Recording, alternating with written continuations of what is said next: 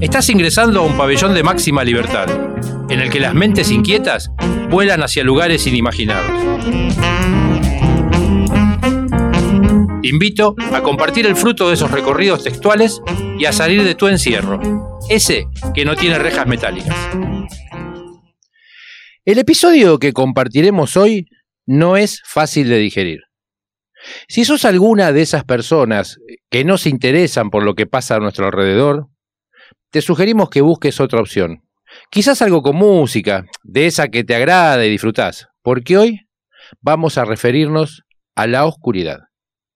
Esa oscuridad que solo puede darse porque existen seres humanos que sacan réditos de su poder y de los beneficios a los que logran acceder gracias a ejercerlo. Porque hoy vamos a hablar de realidades. Si te interesa la propuesta, bienvenida a bordo. Estás ingresando al episodio 28 de esto que hemos dado a llamar Pabellón Textual, Mentes Inquietas en Libertad. Somos Cecilia en la producción y quien les habla, Mario, y estamos en vivo, transmitiendo desde Buenos Aires por radiolamadriguera.com. Y si te quedas con ganas de más, ya sea de volver a escuchar este episodio o alguno de los anteriores, te invito a visitar pabellontextual.wordpress.com. Pabellón Textual. Mentes inquietas en libertad. En nuestro episodio 22 nos visitó Alberto Sarlo, quien comenzó hace 12 años con un espacio en donde se habla de libros, de filosofía y se practica boxeo. Esto funciona dentro del pabellón 4 de la unidad 23 de Florencio Varela, unidad esta de máxima seguridad, ubicada en la provincia de Buenos Aires. Si escuchaste, ya sabés de qué te hablo. Si no lo escuchaste, te cuento. Una vez que ese espacio comenzó a funcionar de manera autogestiva, llegó la publicación del primer libro y con él la fundación de la editorial Cuenteros, Verseros y Poetas. Doce años después, y luego de publicar y distribuir de manera gratuita más de 30.000 ejemplares de libros, entre los que están La filosofía no se mancha 1 y 2, Borges habla el silencio, Shakespeare subversivo, Ni una menos en el pabellón 4, el reciente Cuentos hechos por niñes para niñes, varios fanzines y publicaciones cartoneras, que dicho sea de paso podés descargar gratuitamente, desde el primer posteo de la página de Facebook de la editorial. Es en el Facebook busca Editorial Cuenteros, Perceros y Poetas. También los podés descargar de nuestra web. Bien, decía que luego de transitar 12 años por el pabellón 4, Sarlo presenta un nuevo libro, cuyo título es Espectros del pabellón, y que se publica en una red de editoriales cartoneras mexicanas, se traduce al inglés y al portugués, y llega a nuestras manos impreso por la Comisión Provincial por la Memoria. Comisión esta que entre sus integrantes tiene a Adolfo Pérez Esquivel, a Dora Barrancos y a la querida Norita Cortiñas. Hoy les proponemos recorrer sus páginas, compartiendo lo que el autor desea decir al mundo acerca de su experiencia de laburo en el encierro y de cómo funcionan los diferentes dispositivos estatales en relación con este espacio carcelario. Quiero aclarar que lo que compartiremos son sus propias palabras. Palabras que pueden molestar a quienes ejercen funciones dentro de los organismos estatales de control y de gestión carcelaria. Pero como este espacio trata justamente del encierro y de la libertad, libertad de opinión y expresión, es que damos lugar a lo que este docente, abogado y escritor tiene para decirnos. Pero antes, para poner un contexto real, les invito a escuchar un audio de la Comisión Provincial por la Memoria. El sistema de encierro en la provincia de Buenos Aires es el más grande del país. Desde el año 1999, los diferentes gobiernos provinciales implementaron políticas que fueron provocando un aumento de la población carcelaria. El hacinamiento y superpoblación fueron la consecuencia más evidente, agravando aún más las condiciones inhumanas de detención ya existentes en el encierro, donde la tortura es una práctica sistemática. Además de las agresiones físicas, también es tortura la falta de acceso a la salud, las condiciones de vida denigrantes, el hambre, el frío, el aislamiento, los traslados constantes, las requisas violentas y vejatorias. Las torturas no son excesos ni hechos excepcionales. Las torturas son parte integral de un programa que recurre a la violencia y la precariedad para gobernar a las poblaciones encarceladas. El sistema de la crueldad es un sistema racional de gobernabilidad. Durante el 2016, el Comité contra la Tortura de la Comisión por la Memoria relevó más de 16.000 hechos de tortura y malos tratos en lugares de encierro en la provincia de Buenos Aires. En el mismo año murieron 156 personas detenidas en cárceles, 12 en comisarías y 107 en neuropsiquiátricos. Además, 109 personas fueron asesinadas por agentes de fuerzas de seguridad. Pero la justicia sistemáticamente rechaza estas denuncias y cuando toma alguna, en la mayoría de los tribunales los fallos son absolutorios, aun cuando las pruebas resulten evidentes y contundentes. Es en la justicia donde el sistema de la crueldad se convalida y se legitima. Este verdadero sistema de la crueldad es la cara oculta de las políticas de mano dura y es la consecuencia de la demagogia punitiva. Desde 1999 hasta la actualidad, a la demanda social de más seguridad se le ha respondido con el endurecimiento de las leyes penales. Se aumentaron las penas, se limitaron las escarcelaciones y salidas transitorias, se debilitó el acceso a la justicia, se ampliaron las facultades policiales. Bajo la excusa de combatir las llamadas nuevas amenazas, en los últimos años se ha promovido una presencia cada vez más frecuente de las fuerzas de seguridad federales, ocupando y militarizando aún más los territorios. Se consolida así un esquema de control social que restringe derechos y garantías constitucionales.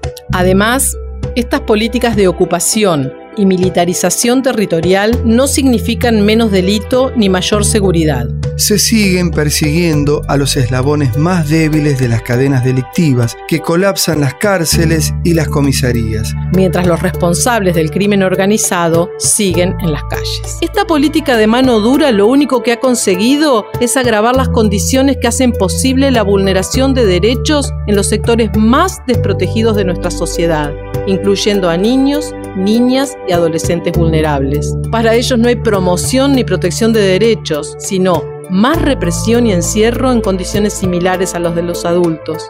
El resultado de la mano dura es llenar las cárceles de pobres, sobre todo de jóvenes, y someterlos al sistema de la crueldad. Hoy hay más de 41.000 detenidos en la provincia. Es un récord histórico. En el mundo hay 144 detenidos cada 100.000 habitantes. En Argentina hay 169 detenidos cada 100.000 habitantes.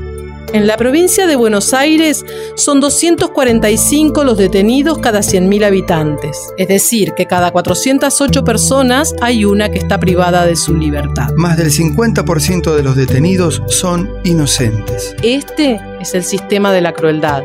El sistema de crueldad no resuelve los problemas de seguridad, los agrava.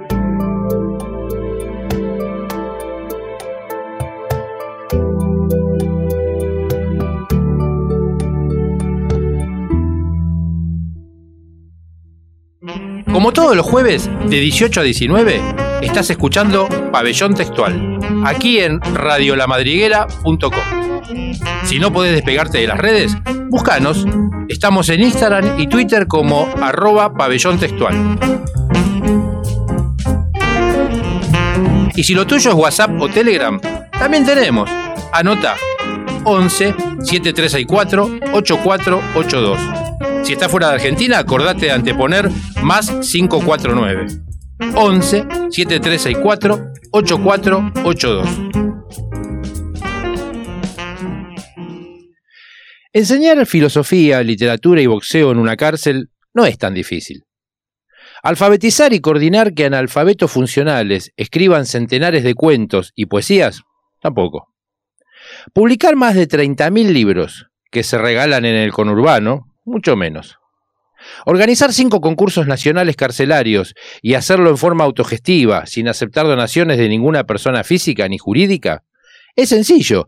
Es sencillo si estás dispuesto a sacrificarte patrimonialmente. Lo difícil no está en enseñar, ni en dar. porque éstas son acciones individuales y como tales dependen de la constancia de una única voluntad. Lo arduo, lo complejo, lo peligroso es hacer territorio, hacer comunidad. Este, este último camino es el que elegí, el que disfruto y el que padezco. Esto nos dice en las primeras páginas de Espectros del Pabellón Alberto Sarlo. Sigo leyendo algunos párrafos. Luego de haber recorrido más de unidades, de 25 unidades penitenciarias provinciales y federales de Argentina y Uruguay, de haber dado clases y charlas en muchos de esos establecimientos, y de haber construido territorio por más de una década en un pabellón de población de un centro de tortura de máxima seguridad, puedo decir que no tengo ni certeza ni parámetro objetivo alguno para afirmar que en nuestras cárceles haya delincuentes. Lo que sí puedo aseverar, en contundencia, es que a la cárcel solo mandan a los pobres. En 10 años jamás tuve un solo alumno de clase alta, media o media baja. Los más de mil alumnos que pasaron por mi pabellón eran pobres o indigentes. Las cárceles de la nación serán sanas y limpias para seguridad y no para castigo de los reos detenidos en ellas, reza la Constitución Nacional. Pero según el informe anual 2019 del Comité por la Tortura y Procuración Penitenciaria, mueren tres presos por semana, siendo que la tasa de asesinatos es ocho veces más alta en las prisiones que en libertad, y la de suicidios o suicidados, quién sabe, es cuatro veces superior. Este es el famoso genocidio por goteo. Esto nos empieza contando Alberto Sarlo en Espectros del Pabellón, que tiene como subtítulo El hedor de la tortura. Te cuento que ya te podés descargar este libro recién editado y todavía no presentado, es un libro que todavía no salió a la circulación, te lo podés descargar de forma gratuita y libre desde nuestra web, pabellontextual.wordpress.com. Búscalo en el menú textuales. Se llama Espectros del pabellón, el hedor de la tortura.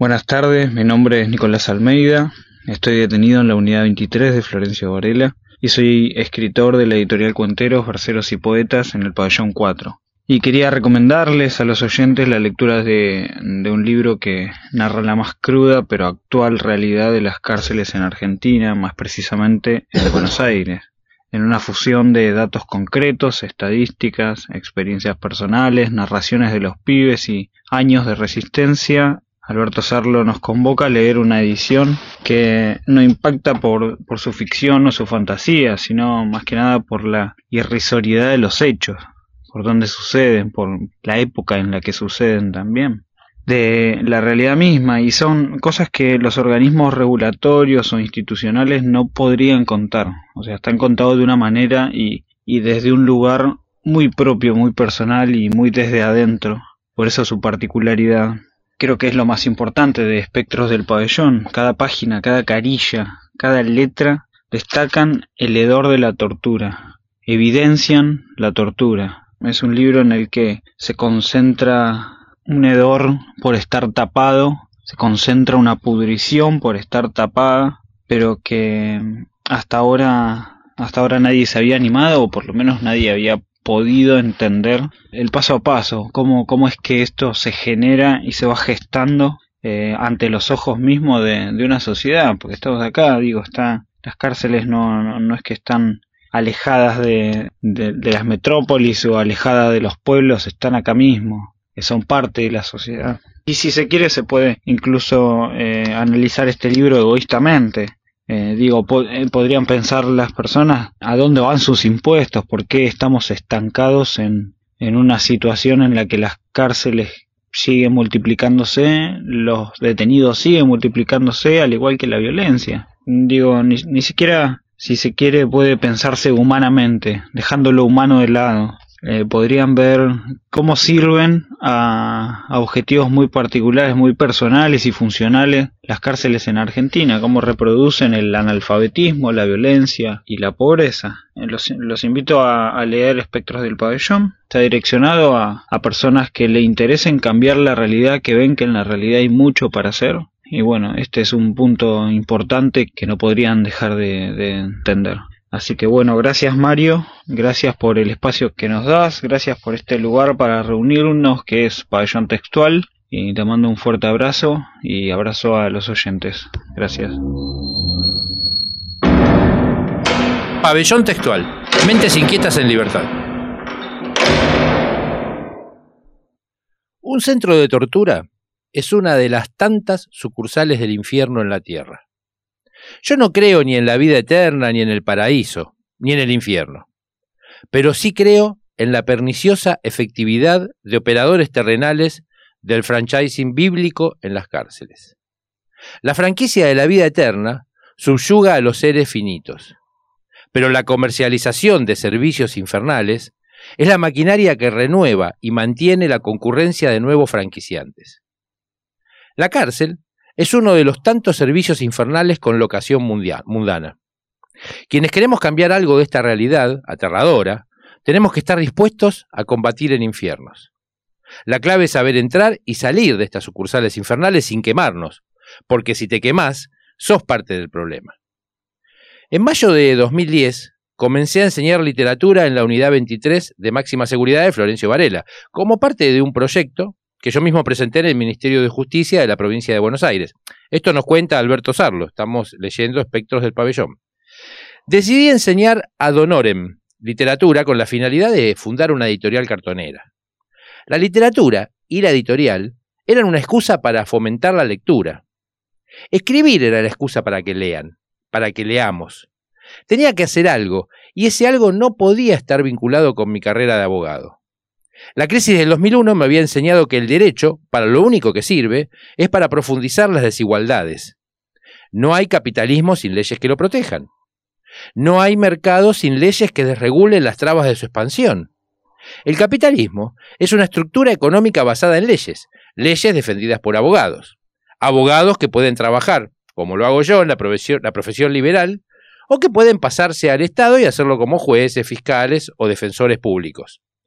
Pero siempre debe haberse recibido abogados. Abogados que aplican la ley de los justos. Justos que defienden un conjunto de normas que dan vida al sistema social, económico, demográfico, cultural e ideológico que se necesita para que una sociedad desarrollada funcione por medio del mercado y la propiedad privada. En ese sistema defendido por abogados están incluidas las empresas, los estados nacionales y provinciales, los bancos, las financieras, las bandas criminales del conurbano y las megabandas criminales de Wall Street. El neoliberalismo es una de las distintas facetas del capitalismo que aboga por la ausencia de controles de mercado. Nos dice que la ruta óptima hacia la prosperidad pasa porque los individuos persigan su propio interés particular y que el mercado es la única vía de expresión de ese interés propio. Nos dice también que el Estado debe ser mínimo, reducido a fuerzas policiales de choque urbano y de vigilancia interna. Que la especulación financiera es positiva, que la desigualdad es un hecho natural que promueve la perpicacia para encontrar nuevos negocios en las crisis, y que nuestra humanidad no es ni más ni menos que un escenario de supervivencia del más apto, al mejor estilo darwinista. Claro que los neoliberales leyeron muy mal a Darwin, o lo que es peor, inventaron una lectura. Alberto nos dice, es por eso que alfabetizamos en el pabellón 4. Nuestros propios compañeros más avanzados enseñan a los compañeros recién ingresados a leer y escribir. Es necesario que el analfabeto lea. Leer para resistir. Leer para tener una mínima posibilidad de defensa frente a una sociedad enferma de capitalismo. Haber vivido la nefasta década 90 en el sur de Sudamérica y haber sido testigo de los estragos del neoliberalismo me marcó. Y esa marca me llevó al compromiso social. Quería y quiero que gente que no tuvo la oportunidad de conocer el placer de la lectura pueda leer y que tenga herramientas. ¿Herramientas para qué? Para comprender la profundidad de dicha lectura. Una simple reivindicación de derechos. Solo eso busco. Ya lo he dicho mil veces, pero me veo forzado a decirlo una más. En la Argentina, y en casi todo el mundo, las cárceles son manejadas, gestionadas y administradas por los propios presos. La connivencia del Poder Judicial, los poderes políticos y el servicio penitenciario bonaerense, con la venta ilegal de drogas, celulares, alimentos, medicamentos y sexo dentro de las penitenciarías, permite un statu quo mínimamente pacífico, pese a las tres muertes de detenidos que ocurren por semana. Ese pacto entre los poderes fácticos y los presos se hizo mucho más fuerte con el nacimiento del antichorrismo. En la década de los 90, ¿qué es esto del antichorrismo? No? Ustedes se preguntarán. Ahí va. En la década de los 90, a partir de la fuerte presencia del Paco y otras drogas en las villas y en las cárceles, el servicio penitenciario bonaerense logró controlar los grandes motines gracias a un cambio de paradigma en la sociedad marginal. Ese cambio de paradigma fue el antichorrismo, fenómeno sociológico que se dio en esos años y comenzó muy fuerte en la unidad 1 de Olmos. El antichorro es el chorro que no respeta ninguno de los viejos códigos de los chorros. El chorro que no respeta ni mujeres ni niños, que le roba al chorro pobre, que ataca con facas al chorro respetado, al que combate en medio de reuniones familiares, el que se caga en la sociedad tumbera, el que tranza con la gorra, en definitiva, el chorro que no respeta nada ni nadie y que se golpea el pecho orgulloso por eso, ese es el antichorro. De Olmos, el antichorrismo se propagó a todos los centros de tortura y al día de hoy se hizo ley en todas las cárceles bonaerenses.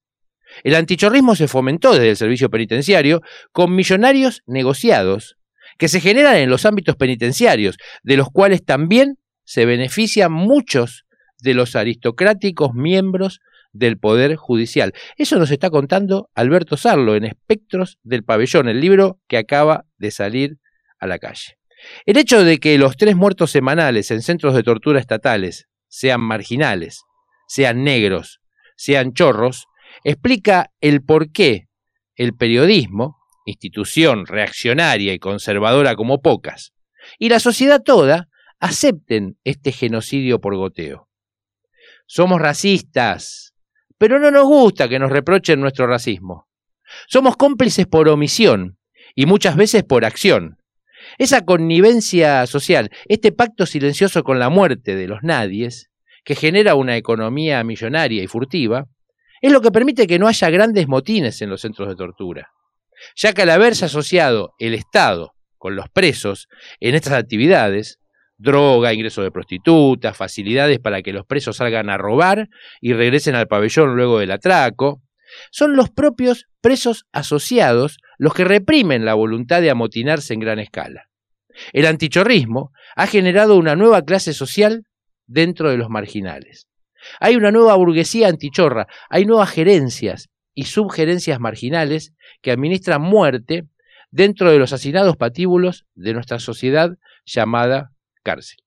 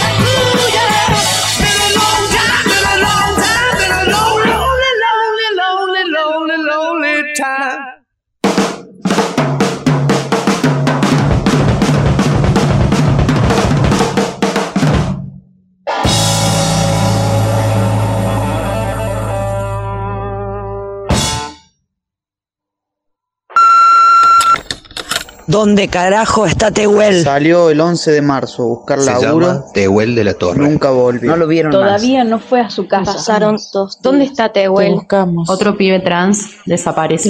Se Ganas llama con los medios Tehuel y su de la transfobia. Torre. ¿Y dónde está Tehuel? ¡Pasaron 10 días! Se llama Tehuel de la Torre. Pedimos aparición con vida ya. Nos desaparece. Pasaron 20 días. Nunca volvió. Desaparece. ¿Dónde está? ¿Dónde está Tehuel? 25 días. ¿Dónde carajo está Tehuel? Un mes y no aparece. Más de seis meses, más de seis meses que no aparece Tehuel. El padre está desesperado, está buscando. Terrible lo que está pasando con este caso y con tantos otros, con tantas mujeres eh, que desaparecen todos los días y que no hacemos nada, lo dejamos pasar, lo vemos ahí. Estamos compartiendo, para quienes recién se suman a la escucha, les cuento que en el episodio de hoy, número 28 de Pabellón Textual, estamos compartiendo párrafos del libro Espectros del Pabellón, El hedor de la tortura, de Alberto Sarlo, publicado por los cuenteros, verseros y poetas del Pabellón 4 de Florencio Varela, de la cárcel de máxima seguridad de Florencio Varela. Bueno, les voy a leer algunas cositas más, porque me parece bastante interesante, porque de la manera que Alberto pone, ya lo han escuchado acá en el programa, Alberto, pero de la manera que él pone en palabras los hechos, eh, nos abren, nos ayuda de alguna manera a abrir los ojos y no, no nos podemos hacer los boludos después de esto. Después de leer, después de enterarnos esto, no nos podemos hacer más los boludos. Tenemos que de alguna manera, ya sé que no podemos cambiar nada de las leyes, de la justicia, pero no podemos por lo menos ignorarlo. Saber lo que pasa. Saber que las cárceles eh, son lugares de tortura, como dice Alberto. Este libro, dice en sus páginas, fue iniciado en el 2019 y finalizado a principios de 2020. Como es un libro en donde denuncio cosas que pueden derivar en atentados contra alguno de mis compañeros, decidimos en asamblea, en asamblea en el pabellón, que intentaríamos publicarlo en alguna editorial comercial, a fin de tener algo más de difusión, repercusión y por ende protección. Pero en 2020 ninguna editorial quiso editarlo. Apenas si logré que alguna que otra lo leyera, nos dice Alberto. No quise escribir solo, quise hacerlo acompañado por mis compañeros, por los vivos y por los muertos. Creo que es importante plasmar en un relato coral y cronológico nuestra experiencia de vida. Mi historia va de la mano con la historia de los escritores del pabellón 4. El libro es un encuentro coral porque cada cuento es una voz que debe ser difundida. Este libro pretende mantener viva la voz de los sin voz. Es una convocatoria a la resistencia y una invitación a la reflexión, ni más ni menos que eso. Espectros del pabellón son vivencias en un centro de tortura en donde interpelamos aquello que el sentido común asume como verdad. Lo hacemos en aras de encontrar una interpretación libre de cualquier enajenación y adoctrinamiento. Yo hago micropolítica de la resistencia, pero esa micropolítica no tiene que ver como mera resistencia aislada e individualista. Esa micropolítica es el espacio para expandirnos desde nuestro territorio y de esa manera generar pueblo, combatiendo el sentido común. Solo olvidando uno puede abrirse al otro, solo desprendiendo uno puede moverse para darle espacio al diferente, al marginado, al olvidado, al despreciado de nuestra sociedad racista. No hay emancipación sin descolonización subjetiva. No hay expectativa de cambio mientras no hagamos temblar el conocimiento, mientras no ambicionemos que lo sólido se desvanezca en el aire. Si no me hubiese desplazado desde mis certezas hacia mis posibilidades, nada de lo que van a leer en este libro hubiese sucedido. Esto nos cuenta Alberto en esas páginas de Espectros del Pabellón. La educación es una experiencia de iguales, entre iguales, con la idea de generar herramientas que resistan los relatos dominantes. La educación debe ser emancipatoria. De lo contrario, nos transformamos en reproductores de contenidos, en estructuras de dominación. La palabra escuela proviene del griego scholé, que significa tiempo de ocio. La escuela es tiempo de descanso, de vacación, de goce, de reflexión personal y comunal. Todo lo contrario a nuestra propia vivencia escolar. En los hechos, nuestra escuela, con sus dogmas curriculares, Es la primera escala en la enseñanza del racismo y la violencia de género.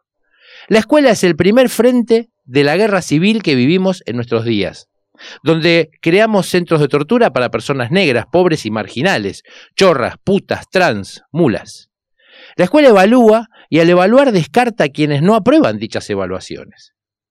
Evaluar es un elemento en la enseñanza, es un instrumento de control y de selección, y está pensado desde una lógica empresarial. Lo que se busca con la excusa meritocrática es reducir cantidad de alumnos, de docentes, desde una base de superación individual. La ecuación es muy sencilla.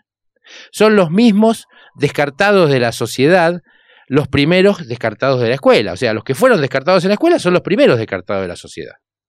Los conozco, dice Alberto, porque yo no los descarto, yo los recibo y trabajo, no solo para que sean lectores, sino para que sean docentes territoriales. Por eso sostengo que nuestra escuela oficial es una fábrica de subjetivación, una corporación disciplinar cuyo objetivo es la normalización racial y sexual.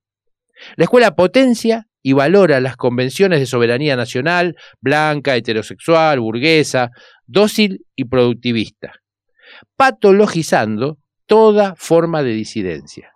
El negro de mierda, el chorro, es una patología social en Argentina y el mundo y por ende es expulsado de la escuela y la sociedad blanca y cartesiana para ser depositado en centros de tortura, donde matan y mueren sin que nadie se espante por ello.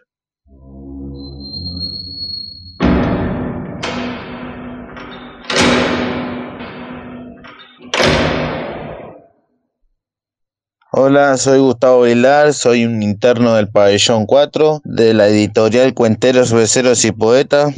La verdad que el libro Espectro del Pabellón es un libro súper recomendable para entender la realidad de lo que se vive en la cárcel. Por eso es recomendable. Yo lo comparto con mi señora y a ninguno de los dos nos gustaba leer, pero hace ya tres meses que estoy en el pabellón y empecé a coparme con la lectura. Me da mucha rabia como Alberto le pone mucha onda al proyecto y muchos le dan la espalda, muchos le, lo forrean. Pero es un libro que es súper recomendable para leerlo y para entender muchas cosas. Muchas cosas que pasan acá en la cárcel, muchas cosas de, del centro de tortura que vivimos acá el día a día, de muchas realidades. Como para entenderlo hay que leer el libro y te va a llevar a un montón de cosas. Te retoca el libro y es la pura y triste realidad. Le mando un saludo a, a Mario Espina. Le doy gracias por el espacio que nos dan a radio y gracias a toda la gente que nos escucha. Un saludo del pabellón 4, Cuentero, Verseros y Poetas. Pabellón textual. Mentes inquietas en libertad. Y acá, haciendo una pausa en la lectura de las páginas escritas por Alberto Sarlo, podríamos citar al querido Paulo Freire, quien en su Pedagogía del Oprimido nos dice, la pedagogía dominante es la pedagogía de las clases dominantes, porque los caminos de la liberación son los del mismo oprimido que se libera. Él no es una cosa que se rescata, sino un sujeto que debe autoconfigurarse de manera responsable. En el prólogo de Pedagogía del Oprimido, Hernani María Fiori expresa, en un régimen de dominación de conciencias, en que los que más trabajan menos pueden decir su palabra, y en que inmensas multitudes ni siquiera tienen condiciones para trabajar, los dominadores mantienen el monopolio de la palabra, con que mistifican, masifican y dominan. En esa situación, los dominados, para decir su palabra, tienen que luchar para tomarla. Aprender a tomarla de los que la retienen y niegan a los demás. Es un difícil pero imprescindible aprendizaje. Y en palabras de Freire, si la toma de conciencia abre camino a la expresión de las insatisfacciones sociales, se debe a que éstas son componentes reales de la situación de opresión. Los opresores, falsamente generosos, tienen necesidad de que la situación de injusticia permanezca a fin de que su generosidad continúe teniendo la posibilidad de realizarse. El orden social injusto es la fuente generadora, permanente de esta generosidad, que se nutre de la muerte, del desaliento y de la miseria. Y ya que estamos, podríamos agregar algunos conceptos del vigilar y castigar de Foucault. Por ejemplo, este. El delincuente es un producto institucional. Es inútil, por consiguiente, asombrarse de que, en una proporción considerable, la biografía de los condenados pase por todos los mecanismos y establecimientos que fingimos creer que estaban destinados a evitar la prisión. El efecto más importante, quizás, del sistema carcelario y de su extensión mucho más allá de la prisión legal, es que logra volver natural y legítimo el poder de castigar y rebajar el umbral de tolerancia a la penalidad. Tiende a borrar lo que puede haber de exorbitante en el ejercicio del castigo. Y acá se juegan dos registros, ¿eh? el legal de la justicia y el extralegal de la disciplina. Lucideces. Sarlo, Freire, Foucault, realidades observadas por personas. En los dos primeros que nombramos, a Alberto y a Paulo, personas que se han embarrado, que, se, por, que para poder decir lo que dicen se metieron en el terreno. En el tercer caso, en el del Dolape Franchute, que supo definir como nadie antes los mecanismos y dispositivos de control, desde el suplicio, pasando por el castigo y la disciplina, para concluir con la prisión y los dispositivos afines, cuáles son escuela, orfanato, fábrica y cuartel.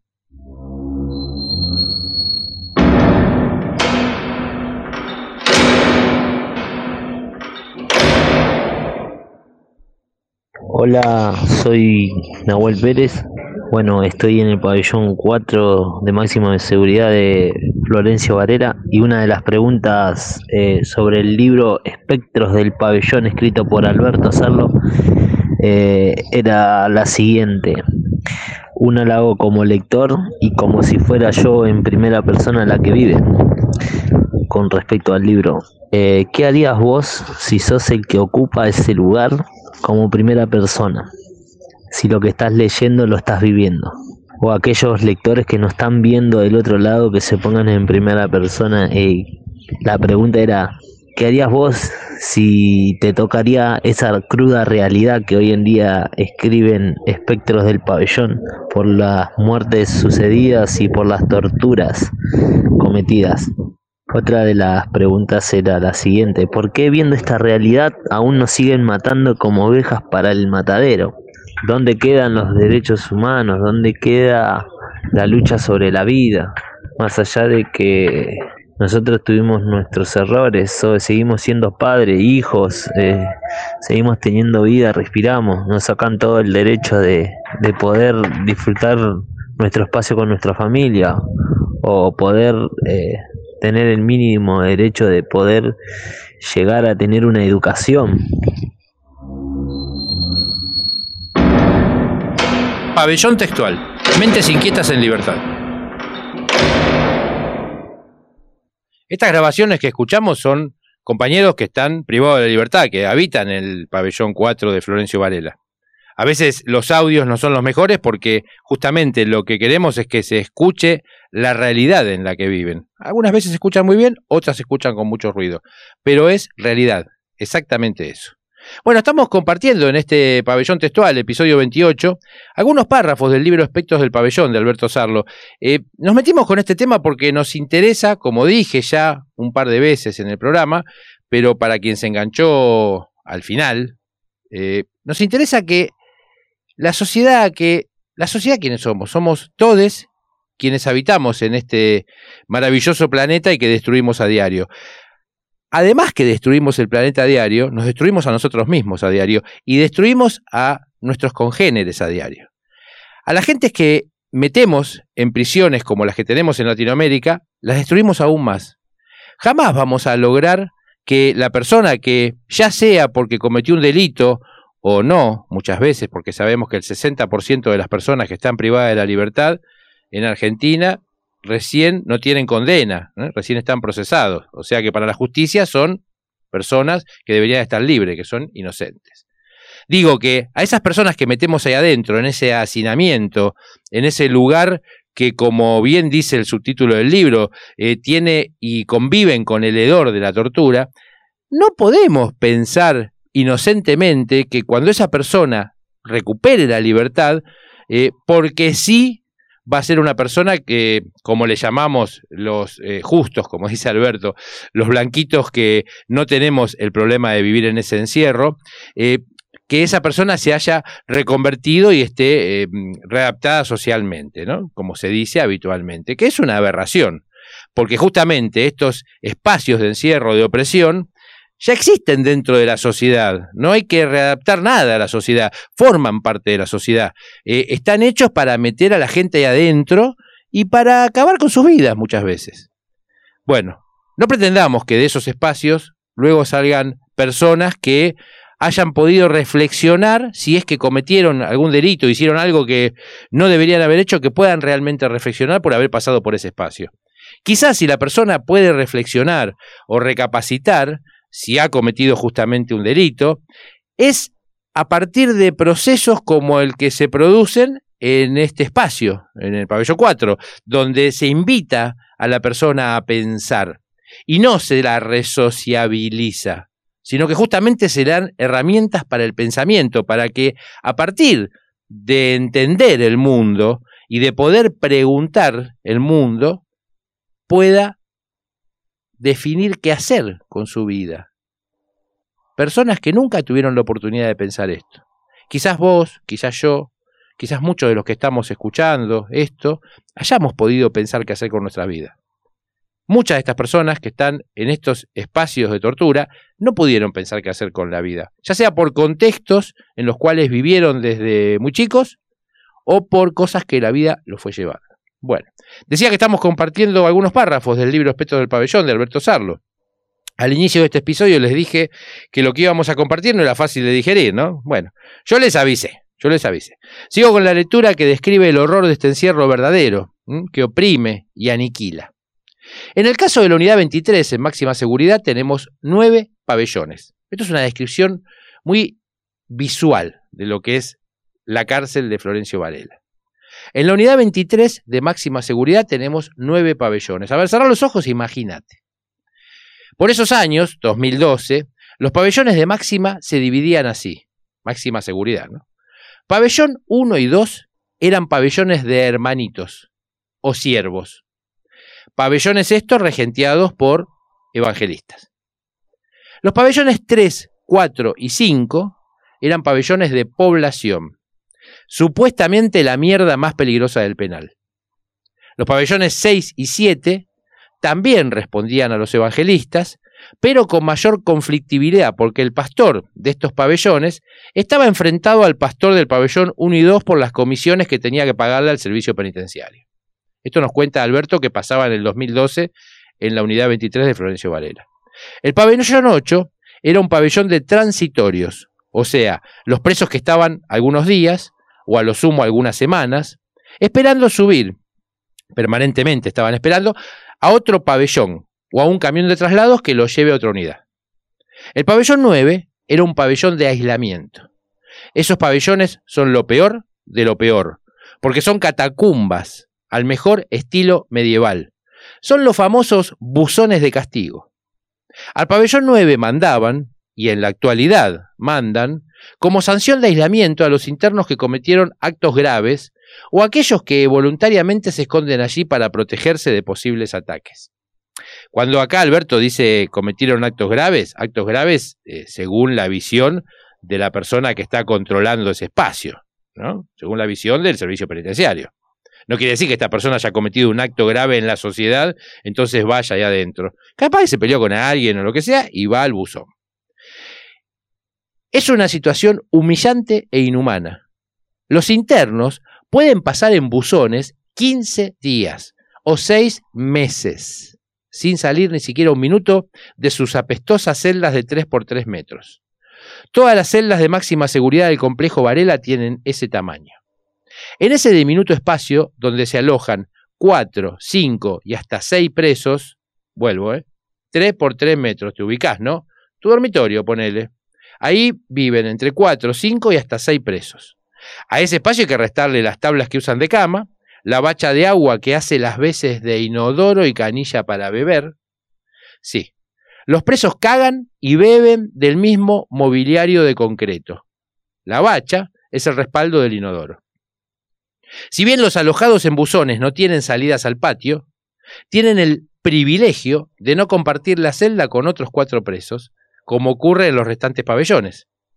Conozco un montón de presos, dice Alberto, que han pasado más de seis meses en esas condiciones. Es bueno recordar que todo esto que les cuento es algo que saben todos los jueces, fiscales, defensores públicos y funcionarios del Ministerio de Justicia Provincial. Ellos creen hacerles un favor al enterrarlos en tumbas a 50 grados en verano y a 5 grados bajo cero en invierno, durante muchos veranos y durante muchos inviernos. Ellos llaman a esto reinserción. ¿Cómo? que te pone los pelos de punta, ¿no? Y sí, viste que uno vio muchas películas de estas cosas, ¿no? Esto pasa acá. Florencio Varela está a 20 kilómetros de la ciudad de Buenos Aires, 30. Esa es la idea de este libro, que conozcamos esas realidades, aunque más no sea por escucharlas.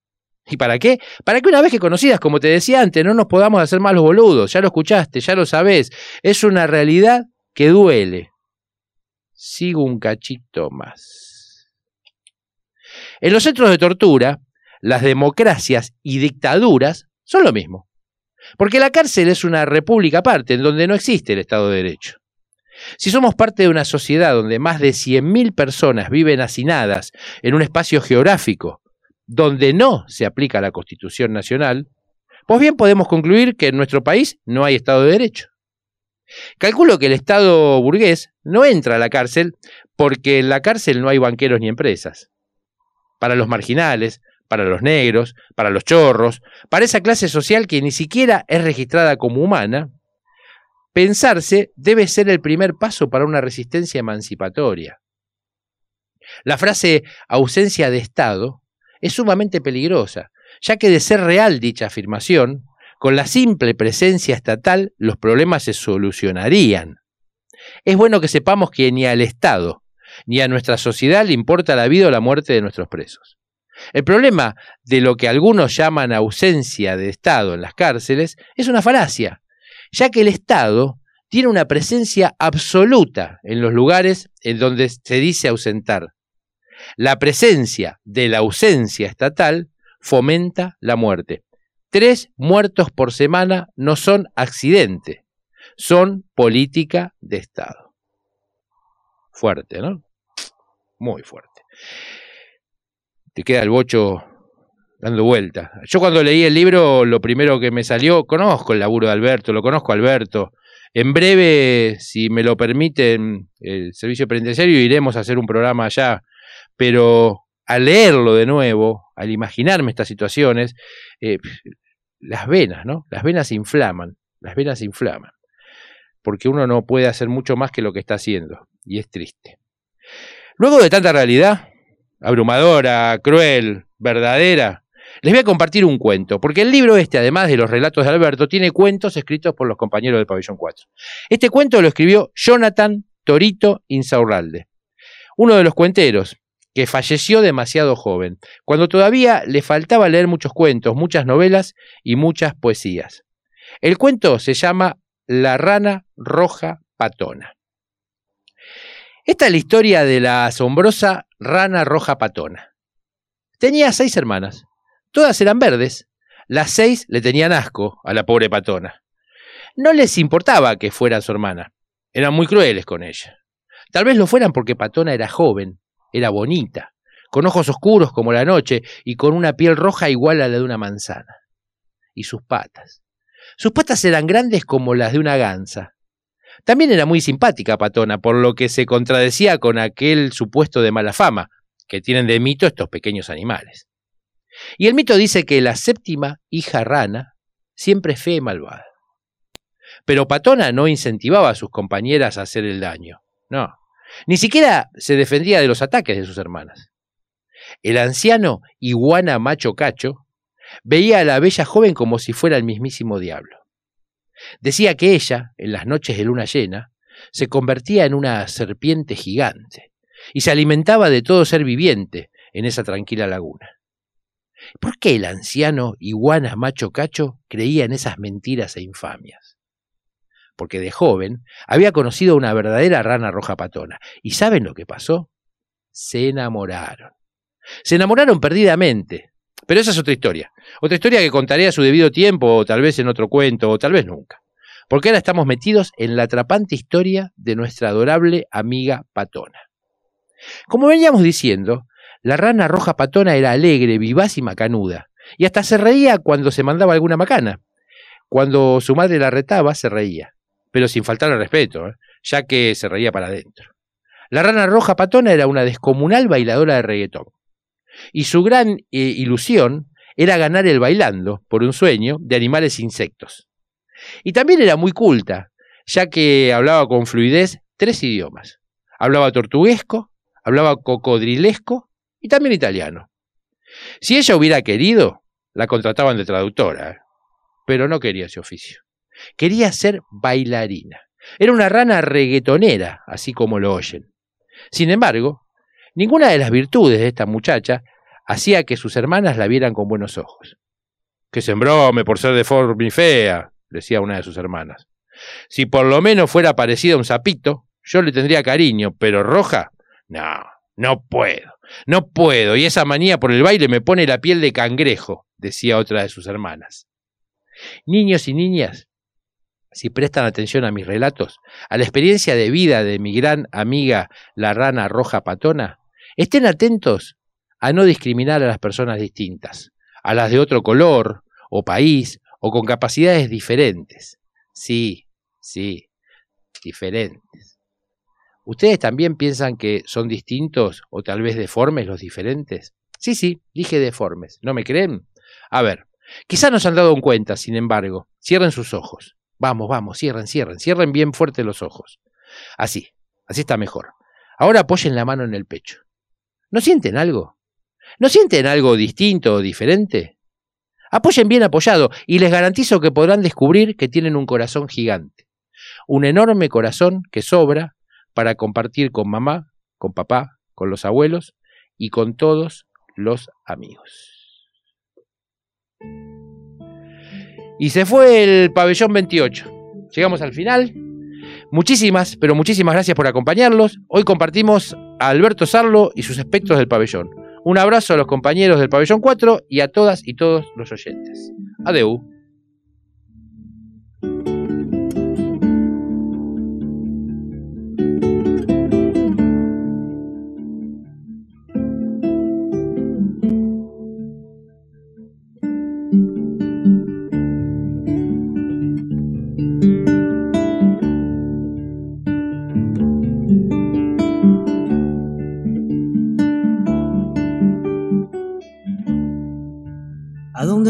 Las palabras que no se quedaron? ¿A dónde van las miradas que un día partieron? ¿Acaso flotan eternas como prisioneras de un ventarrón o se acurrucan entre las endijas buscando calor? ¿Acaso ruedan sobre los cristales cual gotas de lluvia que quieren pasar? ¿Acaso nunca vuelven a hacer algo? ¿Acaso se van? ¿Y a dónde van? ¿A dónde van?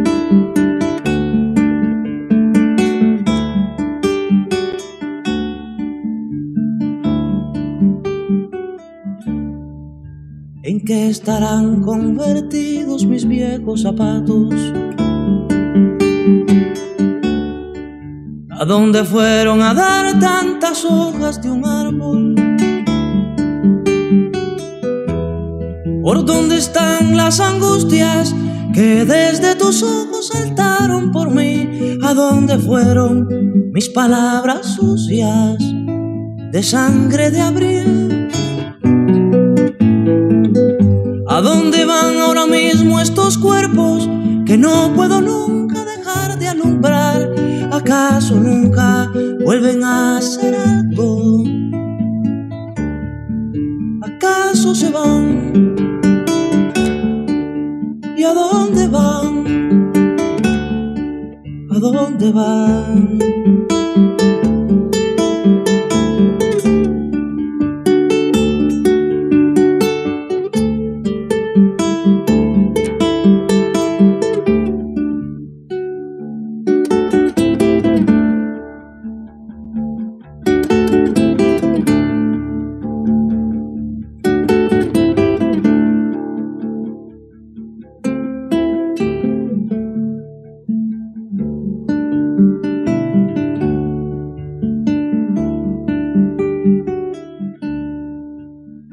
Va lo común, lo de todos los días?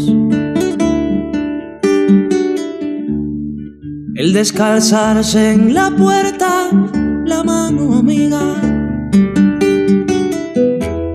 ¿A dónde va la sorpresa casi cotidiana del atardecer? ¿A dónde va el mantel de la mesa, el café de ayer?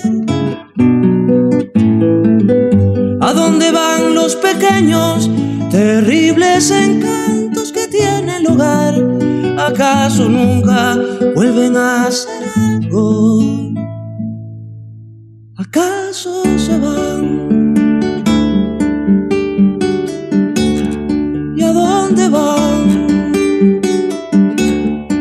¿A dónde van?